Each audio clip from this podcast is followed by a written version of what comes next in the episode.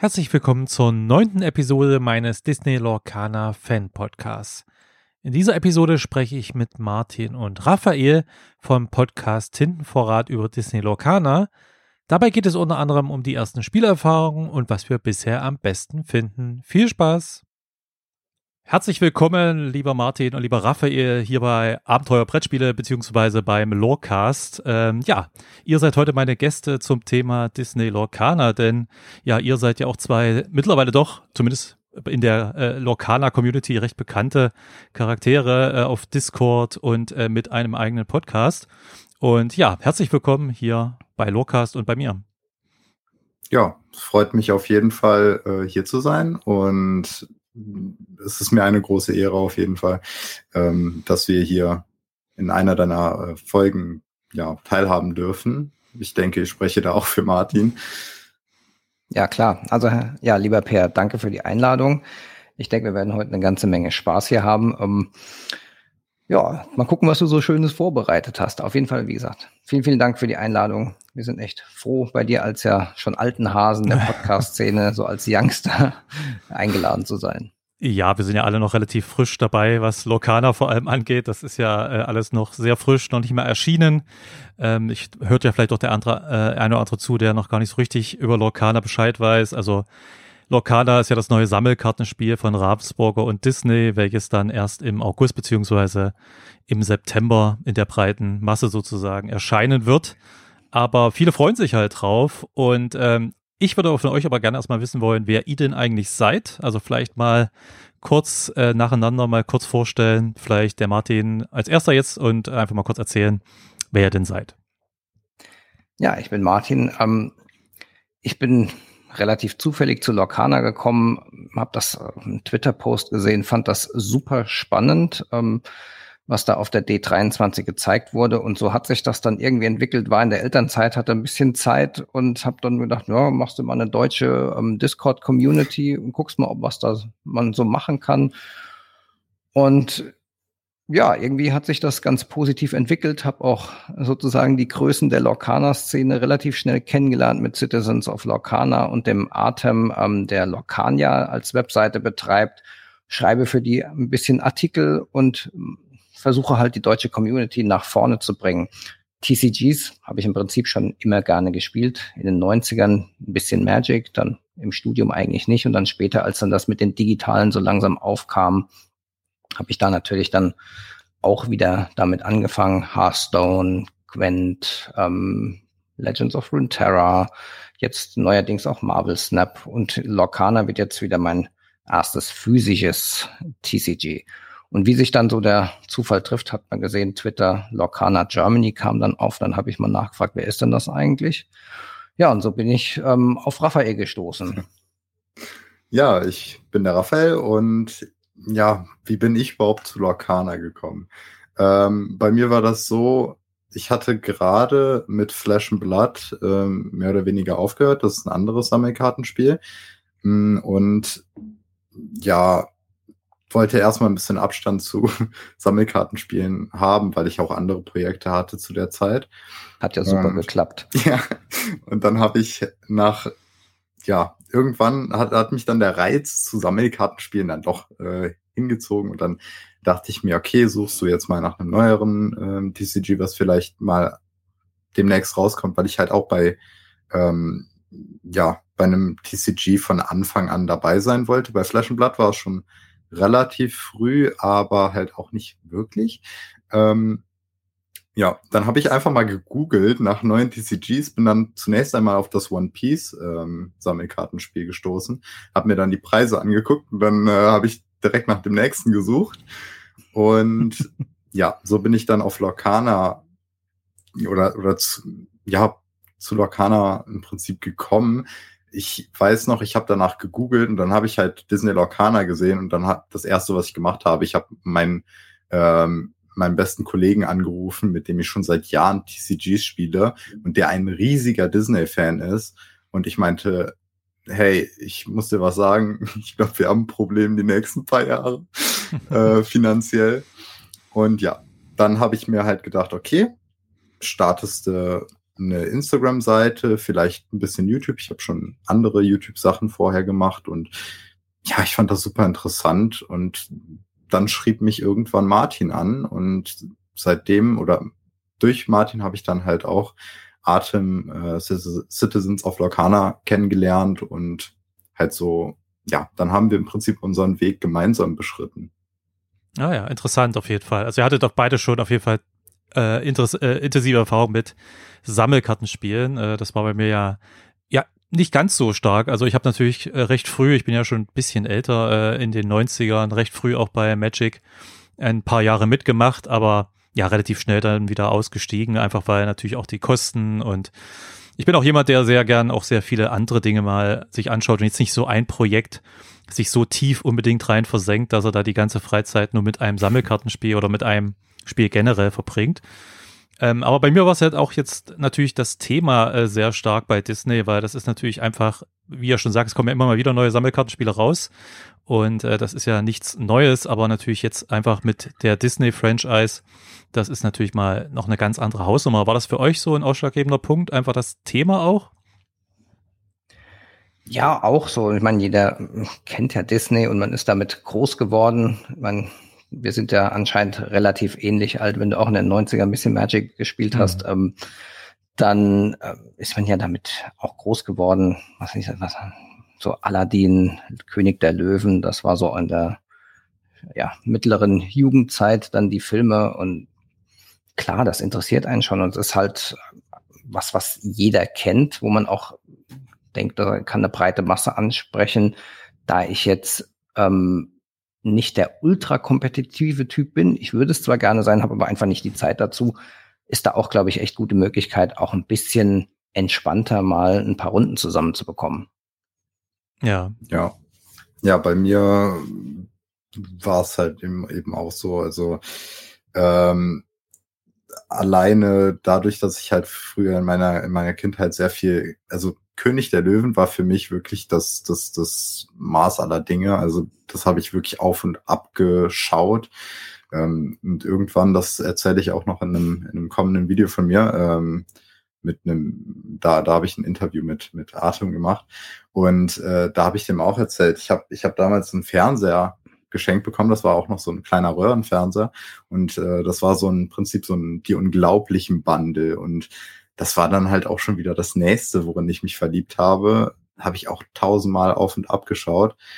Und diese ganzen, klar, also ich bin dann zu der Zeit äh, mit der Gummibärchenbande und mit Kim Possible und Disneys große Pause aufgewachsen und das sind halt alles Sachen, ja, darauf freue ich mich. Also wirklich brennend in der in Zukunft äh, und bei Lorcana halt auch.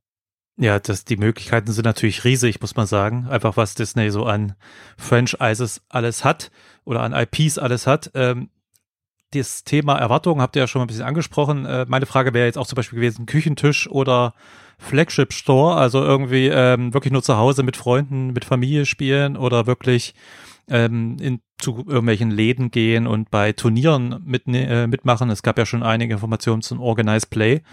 Ähm, was habt ihr da so mitgenommen und wie ist da vielleicht bei euch persönlich auch so die, die Pläne, die Erwartungen? Ähm, ja, also bei mir ist es auf jeden Fall so, dass ich durch Flash and Blood, das war das erste TCG, also ich habe davor jahrelang GWO gespielt, ähm, aber nicht kompetitiv, sondern halt wirklich einfach casual mit Freunden und so weiter. Und bei Flash and Blood bin ich halt wirklich das erste Mal dazu gekommen, mal in Local Game Store zu gehen und die Leute da kennenzulernen, das Spiel mit, sage ich jetzt mal, Fremden und später Freunden zu spielen. Und es ist wirklich so eine schöne Welt. Und ich habe mich ein bisschen verliebt darin, ähm, in LGS zu gehen und da so ein bisschen, weiß ich nicht, auch so Sachen zu spielen, die man halt vorher noch nicht gespielt hat. Müssen ja nicht unbedingt ähm, Sammelkartenspiele sein. Und deswegen, ich werde auf jeden Fall versuchen, so oft in LGSs zu gehen, wie es geht. Auch vielleicht als Judge dann, wenn es, wenn die Möglichkeit irgendwann bestehen sollte. Und so kompetitiv wie möglich muss man dann halt halt wirklich gucken, wie es zeitlich passt. Ne? Also es muss auch sagen, kompetitiv spielen nimmt sehr viel Zeit in Anspruch. Ja, also das ist ganz bestimmt, man muss ja viel, viel üben, man muss die Meta kennen. Das ist, ähm, wenn man einen Vollzeitjob hat, dann meistens zumindest schwierig, wenn man dann auch noch Familie hat. Ähm, deswegen wird es bei mir ein bisschen ähnlich sein wie bei Raphael. Ich werde sicherlich auch den Küchen- oder Esstisch dazu nehmen. Ähm, erstaunlicherweise, obwohl meine Frau ähm, noch nie ein Sammelkartenspiel in der Hand hatte und wenn ich die am Computer gespielt habe, immer so ein bisschen ach, du mit deinen blöden Kartenspielen ähm, geschaut hat, äh, findet sie Lorcana tatsächlich echt gut. Also wir haben jetzt schon mal ein paar Runden mit ähm, ja, Proxys gespielt. Ähm, das macht ihr Spaß. Ähm, und sie hat auch noch Talent dazu. Also das, so dass der Küchentisch ähm, sicherlich da einen guten Teil einnehmen wird. Aber ich werde auch, ähm, wenn es irgendwie geht, so viel wie möglich auch im LGS spielen, zumindest ähm, was Organized Play gibt, äh, angeht. Dort habe ich jetzt auch schon mal Kontakt aufgenommen. Das lässt sich ganz gut an, wenn die dann auch wirklich ein Organized Play Kit bekommen. Also ich denke, in den Welten werde ich zu Hause sein. Ähm, lokal sicherlich auch als Judge dann mit, ähm, wenn das angeboten wird, dann auch das machen. Aber sicherlich dann eher nicht auf Nationals oder sogar internationalen Events, außer ich wäre unerwartet besonders gut. Ja, das ist natürlich auch äh, spannend. Ähm, die Regeln sind ja nur bekannt, zumindest die Starterregeln. Da fehlen sicherlich noch äh, viele Details. Ähm, wie seht ihr denn, oder kann man jetzt schon einschätzen, wie denn auch so das Potenzial ist für eine kompetitive Szene? Ähm, ist das eben auch ein, also ist ja sicherlich ein Spagat, den Ravensburger und Disney hier auch versuchen, ein sehr Eingäng, äh, ja, einsteigerfreundliches ähm, TCG zu machen, äh, weil man eben sicherlich sehr viele Jugendliche, Kinder, Eltern, äh, auch wenig Spieler erreichen will, einfach durch das Thema aber trotzdem nachher auch ein, ähm, ja, ein, ein, ein Regelsystem und einen Anspruch zu haben, der für ein kompetitives System passt. Wie könnt ihr, äh, könnt ihr das bisher schon einschätzen, ob das funktionieren wird so oder wie ist eure Meinung? Also ich denke schon, dass das passt. Im ersten Moment wirken, wie du sagst, die Regeln ja super eingängig.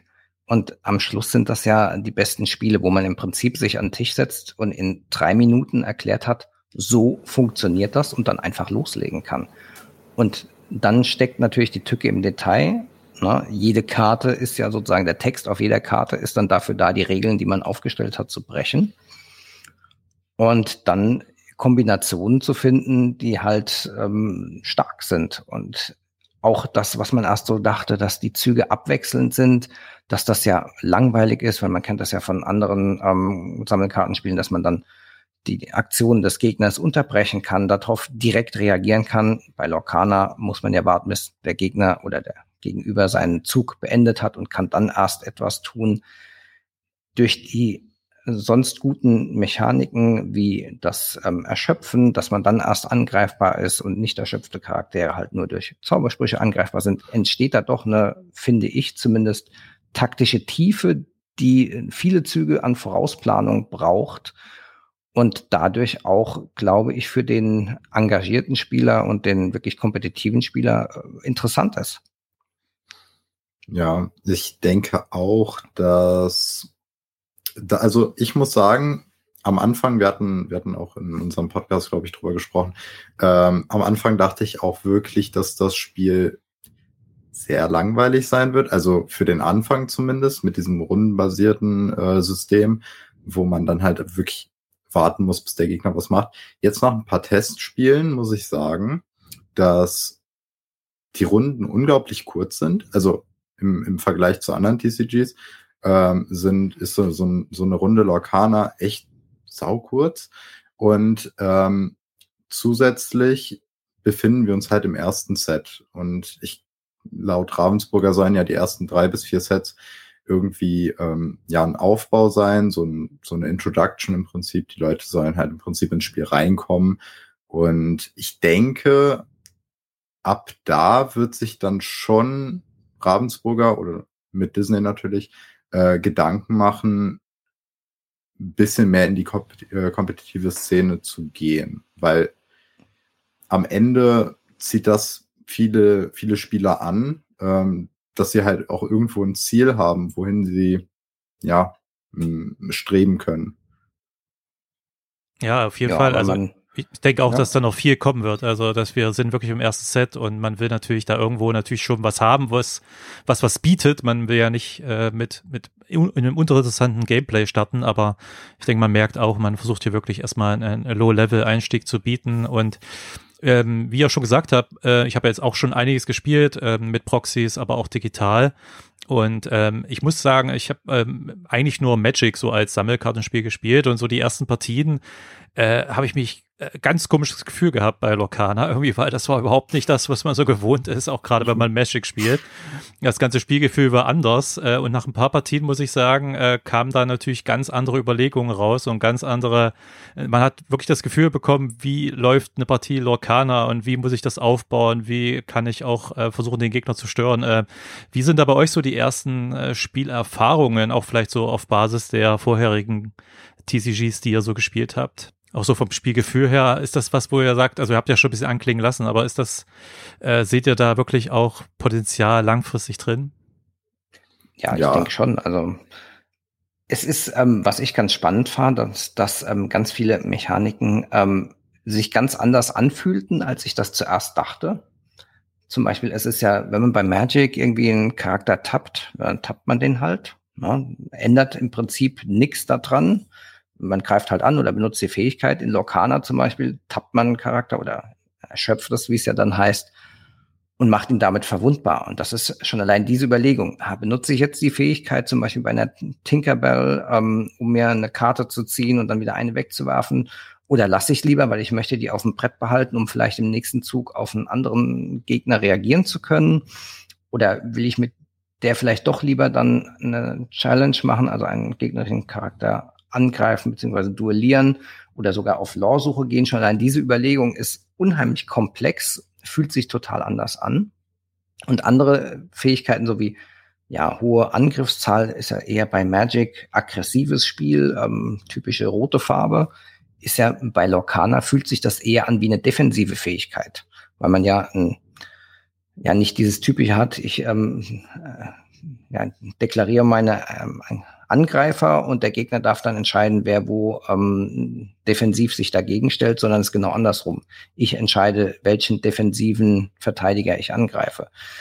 Und dadurch ist es wirklich ein ganz anderes Spielgefühl, fühlt sich so ein bisschen mehr wie Hearthstone an. Ähm, aber gut. Ja, ich äh, kann da den Vergleich hm, zu ja, also wenn ich den Vergleich zu Yu-Gi-Oh! ziehe, dann ist es halt schwierig zu sagen, weil aktuell oder, oder mittlerweile ist Yu-Gi-Oh! halt ein extrem schnelles Spiel geworden. Man gewinnt in den ersten zwei Runden. Also ich würde Yu-Gi-Oh! vielleicht rauslassen, wenn ich es mit dem mit, mit, mit den früheren Sets, mit den ersten Starter-Decks von Yu-Gi-Oh! vergleiche, dann ist es auch wieder was anderes, weil da war das Spiel super langsam. Ähm, aber was ich sagen muss, ist, es ähnelt sehr vom Spielgefühl her Blood, weil auch bei Blood startet man mit der vollen Power. Man kann die ersten paar Züge unglaublich viel machen und ähm, bei Lorcana ist es ähnlich. Also klar, man muss sich erstmal die, die, ähm, ja, die Tinte aufbauen und kann dann erst richtig starten. Aber da ist der Anfang auch wirklich super schnell. Und es wird immer langsamer, weil man halt im Prinzip irgendwann nur noch vom, vom, von der obersten Karte des Decks äh, spielt, wenn man keine Aufziehkarten hat.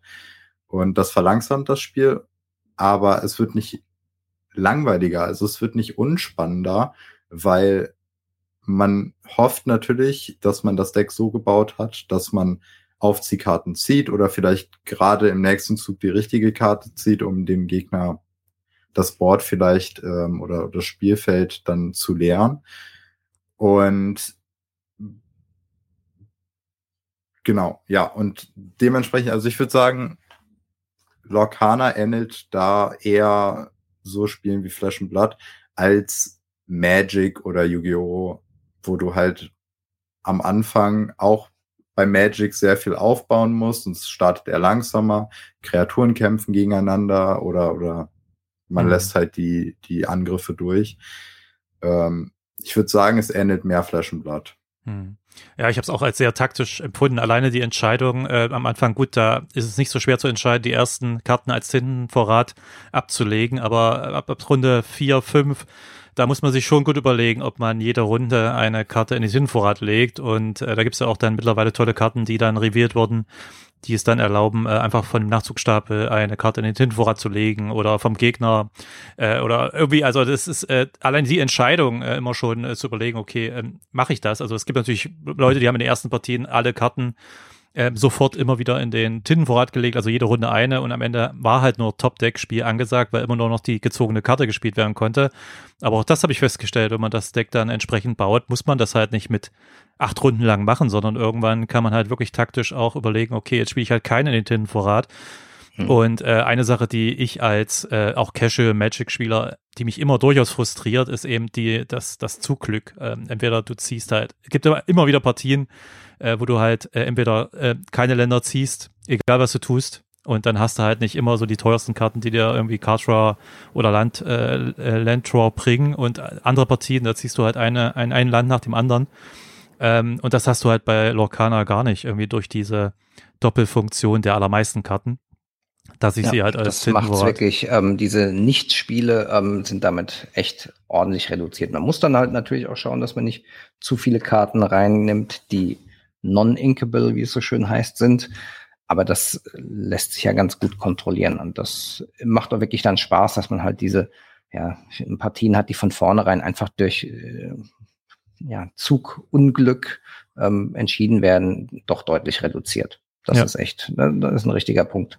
Das Bezüglich stimmt. dieses, ähm, ja, dieser Frustration muss ich aber sagen, der Card Draw ist, ja, der, ist, der nimmt im Prinzip diesen Platz irgendwie ein, ähm, den man so hat, wenn, wenn man halt nur eine Karte ziehen darf pro Zug.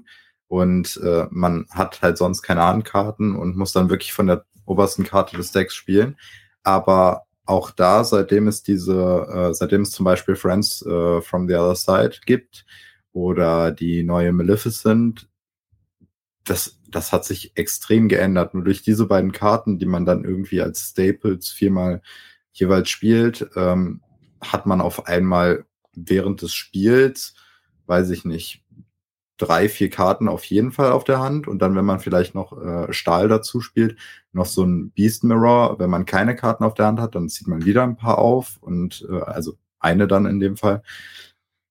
Das hat sich durch ein paar Karten geändert, also extrem und deswegen, also ich mache mir da tatsächlich, auch wenn es jetzt aktuell ein bisschen frustrierend ist, wenn man es austestet, mache ich mir da weniger Sorgen, weil halt noch so viele Karten fehlen, selbst aus dem ersten Set. Ja, das ja, stimmt. Da kommen sicherlich auch noch ganz viele Aufziehkarten dazu für die anderen Farben, weil das äh, glaube ich, dass das keiner von den Spieldesignern übersehen hat, dass das ein wichtiger Faktor des Spiels ist, weil man sonst ganz schnell im Top-Deck-Modus ist. Also da bin ich auch total guter Dinge und ja, bis auf diese Kleinigkeit, dass man halt nicht alle Farben so gut spielen kann, jetzt im Austesten, weil es halt noch nicht so viel Card mhm. gibt, ist das Spielgefühl echt gut und schon sehr variantenreich, obwohl man ja wenig Karten hat und auch relativ basic Karten. Ja. Das stimmt, ja. Was haltet ihr so grundsätzlich von den 60 Karten äh, Minimum? Äh, das wurde ja auch ein bisschen diskutiert. Es gab ja auch bei der Gamma zum Beispiel Demo-Decks mit 40 Decks, äh, mit 40 Karten, die dort gespielt wurden. Äh, ist das zu viel oder sagt ihr, äh, oder habt ihr schon auch mit mehr Karten? Man kann ja auch über 60 Karten spielen. Habt ihr eine also Meinung also überhaupt dazu? Prinzipiell würde ich in absoluten Ausnahmefällen nur mehr als das Minimum ins Deck nehmen, weil einfach dadurch die Konsistenz ja ähm, drunter leidet. Aber ich meine, ob man jetzt 60 Kartendeck mit vier Kopien von jeder Karte erlaubt oder dann halt ein 45 oder 40 mhm. Kartendeck mit nur drei Kopien, ist ja am Schluss ähm, gar nicht so ein Riesenunterschied. Und ich habe jetzt schon ein paar Partien gespielt, da hatte ich auch echt schon 35 Karten durch. Also mhm. das geht ich denke, das entwickelt sich halt auch im Verlauf der, ja, der Spielentwicklung selber. Wenn die ersten paar Sets rauskommen, wird es sicherlich Karten geben, die einen das Deck durchsuchen lassen oder sonst irgendwas. Ähm, dass man auch wirklich irgendwann durch das ganze Deck kommt. Und ich denke, es ist besser, diese Regel jetzt zu haben, auch wenn es jetzt vielleicht ein bisschen, ja, vielleicht unsinnig erscheint, so viele Karten bei so kurzen Matches zu haben. Aber ins, auf, ja, zukunftstechnisch gesehen ist es vielleicht doch etwas aufbaubarer, also auf diesem System als auf einem 40-Karten-Deck. Und im Endeffekt, das sehen wir auch bei Flash and Blood zum Beispiel, ähm, kann man auch Formate einführen, in denen man dann halt weniger die Karten im Deck hat. Hm. Ne, also dann passt man ein bisschen die Regeln an, passt ein bisschen vielleicht die Anzahl der Karten im Deck an und das funktioniert schon. Also da sehe ich gar kein Problem. Also das war auch so eine, so eine Diskussion, die habe ich so von der Seite beobachtet und dachte mir so, es gibt es so viele andere Sachen, über die man sich gerade Gedanken machen ist kann. Auch, auch zu früh dafür, das stimmt schon, ja. Ja. Habt ihr schon die Möglichkeit gehabt, das auch mal im Multiplayer zu spielen? Ist das überhaupt für euch äh, ein Thema? Das kann man ja äh, ohne große Regeländerungen äh, auch mit mehr als zwei Personen spielen. Also ich habe es noch nicht im Multiplayer gespielt. Ähm, ich auch nicht. Finde ich aber prinzipiell äh, total spannend. Also finde es wahrscheinlich so, ich habe mir das ja mal angeschaut, wie die auf der Gamma da so ein Dreier-Match gespielt haben. Das fand ich schon echt schwierig, ähm, wie man dann taktiert. Also da ist, da kommt dann nochmal eine ganz andere ähm, Taktiktiefe dazu. Was ich wahrscheinlich noch viel schöner finden würde, ist dann so zwei gegen zwei oder drei Zweier-Teams oder zwei Dreier-Teams, sowas in der Richtung finde ich, glaube ich, noch spannender. Aber diese Multiplayer-Matches insgesamt, vor allem, dass das so in den Regeln mit bedacht ist, ist schon grandios. Na, man dann ganz schnell sagen kann, naja, komm, setz dich dazu, wir machen halt jetzt eine Dreierrunde auf. Und sitzt dann nicht einer blöd nebendran. Ja. ja. Das stimmt ja. Also da habe ich auch als Com also ich bin ja auch jemand, der eher dann auch äh, im äh, Paper Commander spielt mal hin und wieder. Findet man auch nicht so leider so oft, aber da ist natürlich eine ganz andere politische und Meta-Ebene im Spiel und eine taktische Ebene als jetzt im Duell und das könnte ich mir auch gut vorstellen. Habe ich leider auch noch nicht spielen können, aber freue ich mich eigentlich auch drauf. Ähm, müssen wir dann mal machen jetzt. Ja, wir sind ja schon mal drei. Das könnte man auf jeden Fall mal äh, organisieren, das stimmt, ja. Ähm, gibt es denn unter den Farben, äh, unter den sechs Tinten, beziehungsweise auch unter den Karten jetzt schon äh, Favoriten, wo ihr sagt, okay, das sind schon Stahl. so. Sorry. ja, Stahl. Also ich, ich glaube, das kann, äh, kann der Martin eigentlich ganz gut. Äh, ja gut, Stahl ist für mich Stahl. eigentlich nur im Moment so eine Fillerfarbe, weil die halt ein bisschen Removal hat. Ähm, mein Herz tatsächlich so, wenn das sich jetzt noch aufbaut, schlägt, glaube ich, mittlerweile relativ stark Richtung Rubin und Smaragd. Finde ich ähm, spannend. Vielleicht Smaragd, weil man der, das ja auch eine Farbe ist, wo wir jetzt schon die zwei, zumindest zwei, vielleicht gibt es auch mehr als zwei legendäre Karten pro Farbe ähm, schon hat. Und Smaragd finde ich halt total interessant, weil das so eine, ähm, ja, ein bisschen Combo-Farbe ist. Das ist ein Spielstil, der mir ganz gut gefällt oder auch Richtung Control. Ähm, da bin ich echt noch gespannt, was da kommt. Also da, das sind halt ein bisschen kompliziertere Karten, habe ich so das Gefühl, ähm, in Smaragd. Und Rubin hat halt, da finde ich halt den Aladdin super klasse. Das ist bisher so die einzige Comeback-Karte, dass man dem Gegner Law wieder klauen kann. Da habe ich mich irgendwie in diese Karte verliebt. Die mag ich am liebsten im Moment. Ja, die ist wirklich ja. cool, das stimmt. Bei mir ist es zum Beispiel, also mein Herz schlägt für die Prinzessinnen. Gelb-Blau wäre halt so mein Traumdeck, aber deswegen sage ich halt auch Stahl, weil irgendwie hast du das Gefühl mittlerweile, wenn du irgendwie ein Match gegen Stahl spielst oder gegen Deck, was halt Stahl beinhaltet, dann brauchst du auch Stahl in deinem Deck, weil oder halt irgendwie irgendwas ähnlich Gutes, Amethyst oder so, wo du halt Card Draw hast, weil das ist wirklich ja auch aktuell das, wo die ganzen anderen Farben irgendwo strugglen. Du hast kein Card Draw und irgendwie passiert dann nicht viel auf dem Feld bei dir. Ja, außer du hast einen Rockstar und der macht mal ja. richtig hier ja. einen Gig, dann ähm, hast du auch in mhm. Bernstein aber sowas von Card Draw. Da kannst du in ja. einem Zug, wenn der nur eine Runde liegen bleibt, dann ist das häufig stimmt. das Spiel entschieden. Da muss das, das Spiel stimmt. ein bisschen länger gehen, aber ja. Und dann und dann kommt dein Gegner mit äh, einer Kanone um die Ecke, ne, Martin? Das ist natürlich Ja, aber dann habe ich hoffentlich schon fünf kleine aufs Feld geballert, die du dann erstmal mit deinen Kanonen anvisieren musst. Dann sind die Kanonen auch ganz schön schnell leer. Das ja. stimmt. Von den Fähigkeiten her speziell, also ich, also Evasive war ja für mich dann auch jetzt dann wirklich beim Spielen, also beim Lesen war es schon interessant, aber beim Spielen habe ich dann auch gemerkt, das ist schon auch heftig. Äh, eine Fähigkeit, wo man dann wirklich auch eben diesen Removal braucht, um die dann wegzubekommen. Ähm, habt ihr sonst noch irgendwie so besondere Fähigkeiten, wo ihr sagt, die, die haben euch jetzt bei den ersten Partien äh, sehr gut gefallen? Ja, also ich muss zum Beispiel sagen, Shift ist halt so eine Sache, die ist da. die nutzt man auch ab und an, aber ich hätte gedacht, dass es so an sich einen größeren Impact hätte. Also, dass man Shift wirklich, weiß ich nicht, öfters nutzt oder so. Ähm, Wart mal ab, bis man ähm, Smaragd und ja. ähm, Rubin spielt und dann auf den kleinen Zweier ja. Aladdin den großen draufhaut, dann ist jedes Akro-Deck ganz schnell echt in der Bredouille. Das stimmt. Aber aktuell halt, ne, es ist halt so, klar, den Stitch spielst du sehr gerne mit Shift. Ähm, dann vielleicht die Aurora noch. Na gut, mehr gibt's auch nicht. Also äh, ja, es gibt schon halt noch eine paar, taktische Tiefe, weil du nimmst ja das Tempo, was du gewinnst, büßt du ja durch eine Karte ein, die du halt sozusagen ja abdeckst ja. und dann nicht mehr zur Verfügung hast. Also von daher auch eine super spannende Mechanik. Hm. Ja, aber aber es gibt noch Reckless, was relativ neu ist und das finde ich super interessant, weil ich glaube, das wird noch sehr viel ähm, Dynamik ins Spiel bringen. Kannst du da ein bisschen was dazu noch sagen? Ähm, ja, reckless ist im Prinzip ein Schlagwort, was besagt, dass der Charakter, der es bekommt, ähm, deine Charaktere oder der, er muss angreifen im nächsten Zug, wenn möglich. Also sage ich jetzt mal, wenn du Charaktere hast. Mhm. Also da kann man auch Martin, Druck ausüben. Ja. ja. genau. Ja, man macht ja auch damit zum einen, selbst wenn er nur jetzt mal eine kleine, ähm, kleinen Gegner von dir selbst dann angreift, macht man ihn ja aber dann wiederum für den darauf folgenden eigenen Zug auch wieder verwundbar durch andere Angriffe. Also von daher ist das auch ähm, ja wieder eine Sache, wo man ein bisschen vorausplanen muss. Na, nimmt er jetzt dann vielleicht meinen kleinen weg, aber dann kann ich mit meinem anderen, zum Beispiel mit meinem Hook Duelist, ähm, der relativ billige Karte, aber viel Angriff hat, dann auch dann endgültig rausnehmen. Also da sind schon gute Überlegungen drin. Ja, das ist, denke ich mal, auch das, was ich also beim Spielen oft merke, dass halt, dass man halt sehr taktisch unterwegs ist und immer versucht, irgendwie auch Protrogen aufzubauen, so irgendwie den anderen so ein bisschen einerseits zu locken, aber andererseits auch bestimmte Sachen eben durch Betrogen ein bisschen zu verhindern.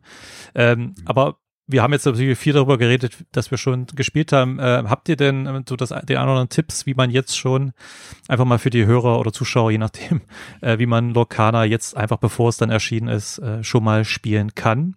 Wie macht ihr das denn?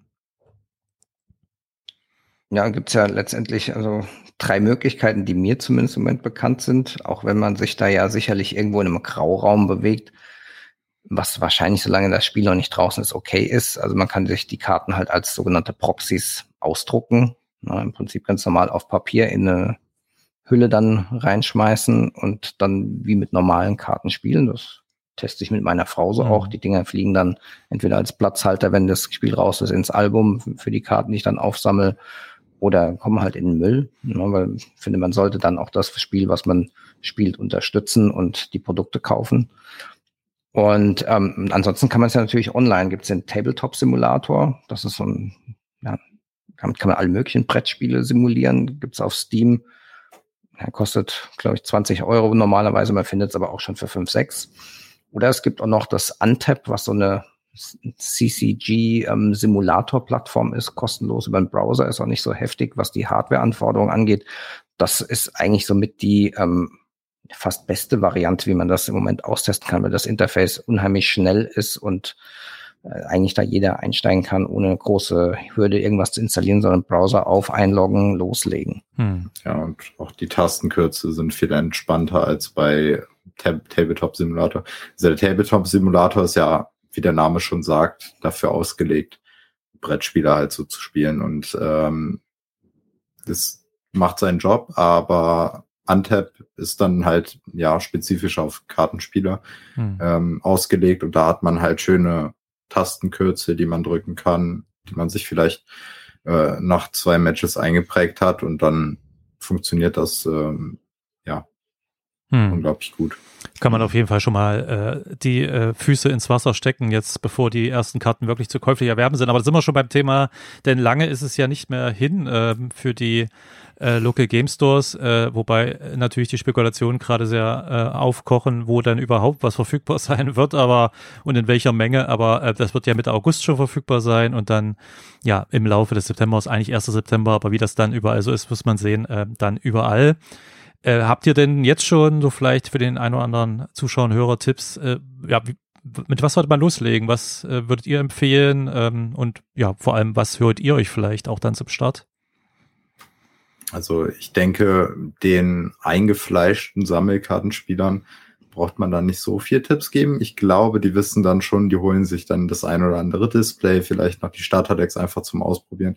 Ähm, für neuere Spieler würde ich auf jeden Fall die Starterdecks erstmal empfehlen. Äh, die haben dann, ja, die sind ausgeglichen, wahrscheinlich sind die gut aufgebaut, ähm, wenn man die ja vergleicht untereinander. Ähm, man kann damit ja ausgeglichenere Matches machen und hat dann für den Anfang erstmal schon mal ein bisschen mehr Spaß am Spiel, als wenn sich da jetzt einer, weiß ich nicht, ein paar YouTube-Videos angeguckt hat und sich dann da das beste Deck ausgebaut hat und der andere spielt ein mhm. Starterdeck und dann hat man keinen wirklichen Spaß an dem Spiel, weil der eine die ganze Zeit verliert oder so. Ähm, erstmal die Starterdecks vielleicht, um in das Spiel reinzukommen, sich mit den Regeln vertraut zu machen und ja, dann kann man immer noch aufstocken auf ein paar, Dis äh, paar Displays, paar äh, Booster mhm. und je nachdem, wie hoch dann das Budget ist, weiter. Ja, und diese ja, also, ja Martin? denke ich ähm, auch so, dass man als Anfänger in dem Bereich wirklich mit den Startern ganz gut oder vielleicht dann auch so eine, ähm, vielleicht ist auch diese Illuminaire Strove, obwohl da der Einstiegspreis mit ähm, knapp 60 Euro ähm, erstmal teuer erscheint. Man kriegt da ja eine ganze Menge, kriegt ein bisschen was, wo man seine Karten reinsammeln, ähm, stecken kann, so ähm, Deckboxen, man kriegt ein, zumindest ein Papp, ähm, Papiermatte, ähm, dass man so ein Spielfeld hat. Man kriegt diese ganzen ähm, Counter, die man auflegen kann. Und man hat natürlich da drin auch acht Booster Packs. Und wenn man das dann mal hochrechnet, sechs Euro kostet normalerweise so ein Ding dann rentiert sich der Preis schon relativ schnell und das ist gar nicht so schlecht. Und wenn man dann noch ein Starterdeck dazu nimmt, dann hat man einerseits eine solide Basis, dann aber mit dem Starterdeck und so einer Trove ähm, dann nochmal neun ähm, Booster-Pakete mit nochmal je zwölf Karten drin. Ich glaube, da kann man schon ganz gut drauf aufbauen und sich so das eine oder andere Deck zumindest modifizieren und ein bisschen besser machen. Äh, denkt ihr, äh, dieses äh, Spielerhandbuch, was ja dabei sein soll in der Treasure Trove, lohnt sich in irgendeiner Form? Da sollen ja auch ähm, ja, Tipps zu, zu Spieltipps drin sein, Kombis etc. Oder habt ihr da schon mehr Infos? Also keine mehr Infos, da gibt's ja nur diesen einen Screenshot, mhm. wo das so ein bisschen ausgeblurrt ist. Ich glaube, für den, der schon lange äh, Sammelkartenspiele spielt, mhm. werden dann die Kombos schon meistens so sichtbar sein. Aber für jemanden, der das vielleicht ein bisschen mehr verfolgen will, sind das, glaube ich, ganz gute Tipps, um einfach mal reinzukommen, was, wie kombiniert man Karten. Also finde ich eine schlaue Idee. Und vielleicht hat so ein Ding, wenn man es selbst jetzt als Eingefleischter nicht braucht, vielleicht mal irgendwann so ein bisschen Sammlerwert. Hm. Aber da kommen wir gleich auch noch zu den äh, zum Thema Informationen, denn äh, ich möchte natürlich auch eure Projekte noch mal ein bisschen ansprechen hier. Ich bin ja selber jemand, äh, vielleicht liegt das auch wieder am Alter, der mit Discord äh, bisher nicht ganz so warm geworden ist. Irgendwie, das ist äh, äh, bei anderen Discords, äh, das ist mir einfach zu unübersichtlich. Ich muss sagen, der äh, Disney Lorcaner äh, Discord war jetzt so eigentlich der erste, mit dem ich eigentlich wirklich warm geworden bin, weil es halt eben dann auch thematisch einfach so fokussiert ist und ich nicht 500 Unter-Channels habe, die ich irgendwie im Überblick behalten muss. Ähm, ihr könnt ja mal kurz erzählen, äh, vielleicht, äh, wo ihr da aktiv seid und natürlich auch gerne nochmal über euren eigenen Podcast, den ich ja mittlerweile auch höre. Da seid ihr ja auch recht aktiv äh, mittlerweile mit dem Tintenvorrat. Und äh, ja, würde ich auch gerne nochmal ein bisschen was dazu hören. Also bezüglich äh, Discord ist, glaube ich, Martin der bessere Ansprechpartner. ja. Ja, also im Discord, ähm, ich muss sagen, ich habe früher auch nicht so richtig viel mit Discord gemacht. Ähm, ja, immer mal so ein paar Sachen, die mich interessiert haben, so mäßig verfolgt, war jetzt aber eher Mitleser als ganz, ganz aktiv Gestalter, außer vielleicht bei ähm, dem deutschen Quent-Discord, da war ich schon ein bisschen aktiver mal zeitweise. Ähm, wie du so richtig sagst, das steht und fällt so ein bisschen mit dem Aufräumen. Da sind wir auch im Moment noch ständig dran, um zu schauen, dass nicht zu viele Kanäle werden, damit man den Überblick verliert. Andererseits muss man natürlich auch ähm, so ein bisschen die Diskussionen fokussieren. Ähm, ich glaube, wir haben das jetzt ganz clever gelöst, dass wir dann vor allem dann jetzt auch für zukünftig zu sehen, ähm, dann Unterkategorien nach Regionen gemacht haben, die dann nur sichtbar ist, wenn man sich selbst so eine Rolle für eine Region nimmt, dass halt dann sich Leute zum Beispiel in meinem Fall in Hamburg dann verabreden können ähm, und damit nicht den ganzen anderen, ähm, die anderen Channels damit voll spammen, wo es die Leute aus Bayern überhaupt nicht interessiert, primär. Ne? Und da haben wir jetzt gerade, denke ich, eine ganz gute Infrastruktur geschaffen, dass das irgendwo noch übersichtlich ist, aber auch schon, wenn das dann mal richtig losgeht, Funktionalität wie ein Ticketsystem, dass wir ein paar Moderatoren haben, die dann auch schauen, dass da kein Unfug getrieben wird, dass das alles auch, weil es ja auch Jüngere anspricht, ähm, entsprechend auch ähm, ja, jugendfrei ist und nicht irgendwie zu so einem, ähm, ja, sag ich mal, Reddit verkommt, wo jeder nur am Rumflamen ist. Also es soll schon alles äh, geordnet ablaufen. Und ist aber eine ständige Herausforderung. Ich hatte ein wahnsinniges Glück, dass ähm, zwei Leute aus der Digimon-Community da auch Interesse an Lorcaner haben und sich da echt mit eingebracht haben. Also in dem, ähm, in der, in dem Zusammenhang einmal echt Danke an Joker und Yonder Main, die wirklich extrem viel ähm, da mir geholfen haben, das Ganze aufzubauen, weil ich wirklich davon null Ahnung hatte. Ja, was, warum lohnt es sich? Also warum sollte man jetzt als Zuhörer sagen, ich gehe jetzt mal auf den Disney Lorcaner Podcast? Also was bekommt man aktuell oder was plant ihr da vielleicht auch äh, konkret für Spielerinnen und Spieler?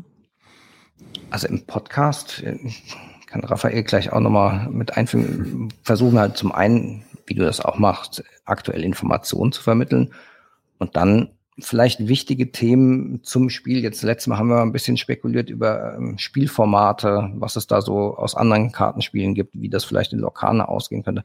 Halt äh, Zusatzinformationen darüber zu bringen. Dann später sicherlich auch mal Strategien oder ähm, wenn es äh, spannende Turniere gibt, mal einen Überblick zu geben, was war da, was ist im Moment gerade angesagt. Das ist so der grobe Plan. Wir sind mhm. da aber stetig am entwickeln, glaube ich. Genau. Auch vor allem so ähm, andere Folgen, in denen es dann um, weiß ich nicht, äh, Zubehör zum Beispiel geht, ist auch aktuell geplant, ähm, dass wir die Leute einfach so ein bisschen informieren, aber vor allem halt auch nicht nur Leute ansprechen, die sich sowieso für Disney Locana oder generell TCGs interessieren, sondern halt auch wirklich den, den Leuten, die vielleicht bisher noch keinen Kontakt mit Sammelkartenspielen hatten, vielleicht so eine kleine, ja, so einen kleinen Einstieg in die, in diese Welt äh, bieten, halt durch solche Folgen, wo wir erzählen, was dann vielleicht sinnvoll wäre, äh, wie man seine Sammlung ähm, ja am besten schützt oder weiß Warum ich man das überhaupt schützen sollte. Genau, richtig. Und in, inwieweit man sie schützen sollte. Äh, genau, also solche Sachen und dann natürlich, sobald das Spiel dann rauskommt, halt auch nochmal, ja, vielleicht so Gameplay. Also wie so ein Tutorial, dass man nochmal ja, Leute ja, genau. richtig reinführt. Wie fängt man an? Auch wie finde ich andere Spieler? Das ist dann so die Schnittstelle auch über die Zuhörer, ähm, dass mhm. sie dann auf dem Discord dann Leute finden in ihrer Region. Das war so meine erste ähm, Intention im Prinzip von dem Discord. Ich habe gedacht, hm, wenn ich das jetzt anfange, ich kenne hier, ich habe selbst jetzt physisch nie gespielt, ich kenne hier niemanden, der das spielt. Wie komme ich eigentlich an Mitspieler ran, die das ähm, mit mir vielleicht ähm, spielen möchten und daran Spaß genau. haben? Und so kam dann meine Idee auf, machst du einen Discord, dann können sich die Leute da verabreden, treffen, man kann, was weiß ich, Fahrgemeinschaften zu Turnieren, ähm, kann dann tauschen und das alles aber auf einer freundlichen Basis. Ja, ich muss ja, ja sagen, äh, schon mehr als, äh, wie ich glaube, 200 Mitglieder ne, habt ihr mittlerweile auf Discord äh, für ja. ein Spiel, was noch nicht erschienen ist, ist natürlich schon mal ordentlich. Und ähm, auch äh, werde ich natürlich auch alles verlinken, ja, in den Show Notes, also Discord, euren Podcast natürlich, der mir auch sehr gut gefällt. Ja, äh, das waren jetzt eigentlich schon so meine Themen. Wenn ihr jetzt noch irgendwas gerne habt, was ihr loswerden wollt, dann ist jetzt die richtige Gelegenheit dafür. Und ansonsten, ich weiß nicht. Also ich kann nur sagen, äh, wird uns natürlich freuen, wenn ihr auch mal bei unserem Podcast im Tintenvorrat ähm, reinschaut oder reinhört. Besser gesagt, reinschauen machen wir noch nicht, aber Video wird irgendwann auch noch kommen. Und wenn ihr Lust habt, einfach ein bisschen mitzudiskutieren, dann ist, glaube ich, der Discord ähm, eine gute Ecke, ist eine freundliche Umgebung. Also da wird darauf geachtet, dass da keiner irgendwie runtergemacht wird. Auch Neulinge sind super willkommen. Ja. Wir haben ganz viele Neulinge, ähm, aber auch Erfahrene, die dann Fragen beantworten, unterstützen können. ich glaube, das wird eine ganz gute Sache, nicht weil ich das gemacht habe, sondern weil wir da mittlerweile eine nette Gemeinschaft zusammenbekommen haben. Auf jeden Fall. Ja. Ist auf jeden Fall auch aktuell ein sehr angenehmer Ort. Die Leute gehen super entspannt miteinander um und ähm, ich muss halt auch an der Stelle wieder sagen, die Mods machen das halt echt super. Also wirklich sehr großen Respekt an die Leute, die sich dafür gemeldet haben, die das freiwillig machen und auch Spaß dran haben. Ähm, hatten letztens auch unsere erste mehr oder weniger Bewerbung als Mod. und äh, das äh, fand ich irgendwie ganz cool. Ja. Engagierte Menschen sind immer hilfreich, ne? auf jeden ja. Fall, genau. Ja, vielen Dank euch beiden. Äh, das war ein sehr nettes Gespräch. Ich habe euch ja auch zum ersten Mal jetzt irgendwie so von Angesicht zu Angesicht gesehen und äh, ich finde, ihr könnt auch gerne Videos machen. Das ist auf jeden Fall auch kein schlechter Anblick, sage ich mal. Das ist schon alles gut. das wird auf jeden Fall euer erstes Video wahrscheinlich auch sein, wenn ich es denn veröffentliche als Video. Gut. Ähm, ja, vielen Dank euch beiden auf jeden Fall und wir bleiben ja auf jeden Fall in Kontakt. Und jetzt, jetzt wird es ja in den nächsten Monaten auf jeden Fall nochmal spannender, wenn es dann zum Start hingeht. Ja, vielen Dank ja. und ich hoffe, wir hören uns und sehen uns dann auch bald mal wieder. Ja, danke, danke dir, dir, auf, ja, auf jeden Fall fürs Einladen. Äh, es hat echt Spaß gemacht, hier mit dir zu quatschen. Ähm, ja. ja. mal schauen. Sicherlich können wir das irgendwann wiederholen, vielleicht auch auf unserem Podcast irgendwann, dass wir dich einmal einladen. Gerne, ähm, gerne ja, fände ich sehr, sehr cool. Danke dir auf jeden Fall nochmal. Alles klar, bis dann. Ciao. Bis bald. Ciao. Ich danke dir fürs Zuhören und mich würde es sehr freuen, wenn du den Lorecast auf Apple Podcasts, Spotify und anderen Podcast-Plattformen abonnierst und eine Bewertung abgibst, denn das hilft mir da sehr dabei, neue Hörerinnen und Hörer zu gewinnen. Zudem würde es mich freuen, wenn du den Lorecast an Freunde und Familie weiterempfehlst. Vielen Dank. Lorecast ist ein Fan-Podcast und in keiner Weise mit der Walt Disney Company verbunden. Danke fürs Zuhören. Mich würde es sehr freuen, wenn du den Lorecast auf Apple Podcast, Spotify und anderen Podcast-Plattformen abonnierst und eine Bewertung abgibst, denn das hilft mir sehr dabei, neue Hörerinnen und Hörer zu gewinnen. Zudem würde es mich freuen, wenn du den Lorecast an Freunde und Familie weiterempfehlst. Vielen Dank. Lorecast ist ein Fan-Podcast und in keiner Weise mit der Walt Disney Company verbunden.